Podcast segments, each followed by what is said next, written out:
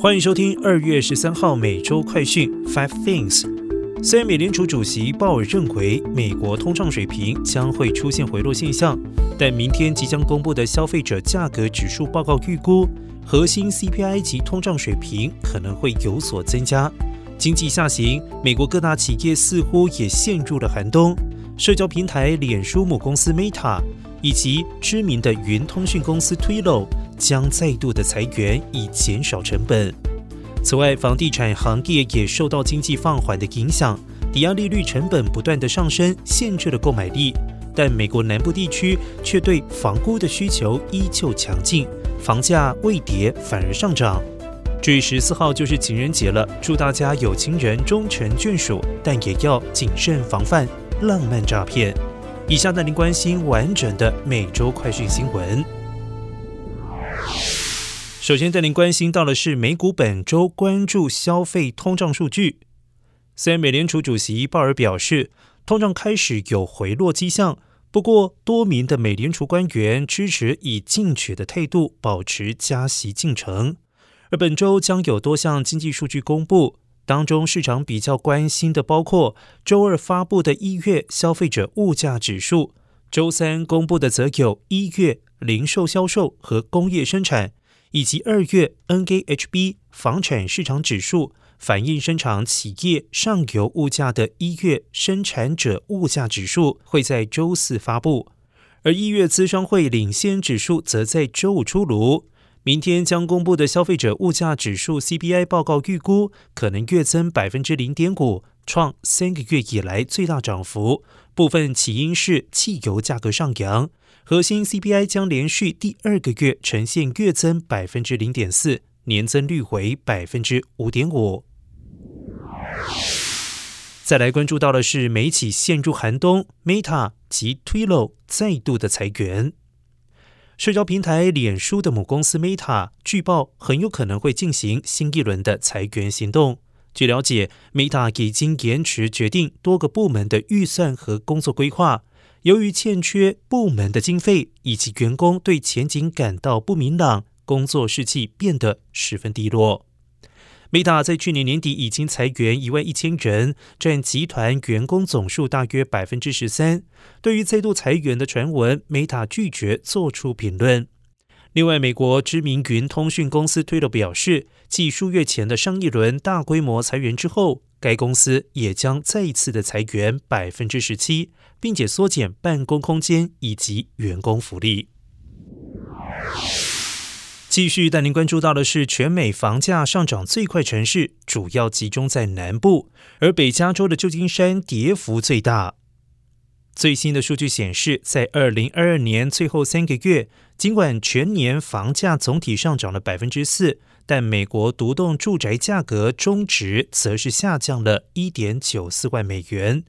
全国房地产经纪人协会调查的一百八十六个都会区当中，百分之九十地区的房价仍然在上涨，其中近五分之一的房价涨幅达到两位数，地区则是主要集中在南部，反映了从二零二零年以来人们向南部移居的趋势。报告显示，房价涨幅最高的都会区是新墨西哥州的法明顿。当地房屋的中位数价格为二十六点一二万美元。这个不到五万居民的小镇是唯一一个房价在二零二二年上涨超过百分之二十的地区。而二零二二年房价跌幅最大的都会区是旧金山和加州的圣何塞，房价中位数分别下降了百分之六点一和百分之五点八。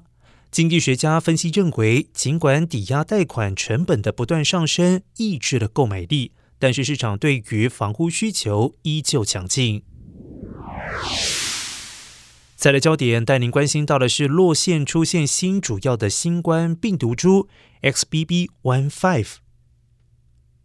洛县卫生局宣布，新病毒株 XBB.1.5 占该县一月二十一号当周新冠肺炎病毒检测病例约百分之三十三，超过先前主导地位的 BQ. 万万病毒株。卫生局指出，尽管新出现的病毒株有可能促使病毒传播增加，但是洛县目前通报病例和住院人数与前一周相比稳定。死亡人数也略低于一月的大部分时间。而全国其他 XBB.1.5 传播显著的地区也没有发现住院和死亡人数有显著的增加。目前，洛县每十万人当中约有六十九例确诊病例，七天新住院数为平均每十万人中有七人，持续保持低水平病毒传播。今天每周快讯五件要闻当中的最后一则新闻，带您关注的是今年美国情人节支出两百六十亿元，史上第二高，而新西兰老年人受。爱情骗局的当高过于年轻人。根据美国零售销售协会以及 Prosper 透视与分析，在访问七千六百一十六名美国成年人之后，预估今年西洋情人节的美国消费者支出将比去年同期成长百分之八，来到两百五十九亿美元，有希望成为历年来第二高纪录。调查显示，超过一半，百分之五十二的消费者表示，今年打算庆祝情人节，平均花费为一百九十二点八美元，高于去年的一百七十五点四一美元。而在全年庆祝的支出仅次于耶诞节和母亲节。而年龄介于三十五到四十四岁的美国人，针对情人节花费的预算最高，平均为三百三十五点七一美元。而节日虽然浪漫，但是美国联邦调查局特别提醒公众谨慎防范诈骗。节日期间，诈骗者会利用人们在约会网站、应用程序或者是社交媒体上寻找浪漫伴侣的机会，使用虚假的在线身份来获取受害者的情感和信任，并且进一步获取他们的财物或者是个人身份信息的访问权限。根据数据显示。仅二零二二年就有大约一万九千名受害者报告了超过七亿美元的经济损失，其中大洛杉矶地区有将近一千两百名的受害者报告的损失超过一点二二亿美元。而另外一方面，根据新西兰的一项调查显示，百分之二十五的新西兰成年人曾经为网上约会或者是爱情骗局的受害者。其中百分之六十二的受害者遭受到了经济损失，而在受访者当中，有一百二十八人是 Z 世代，十八到二十五岁；两百九十五人是千禧一代，二十六到四十二岁；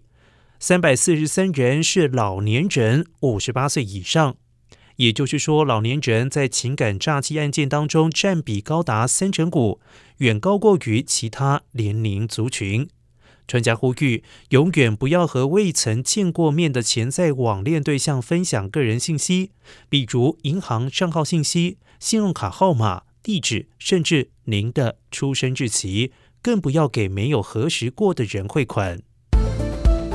以上就是今天的每周快讯，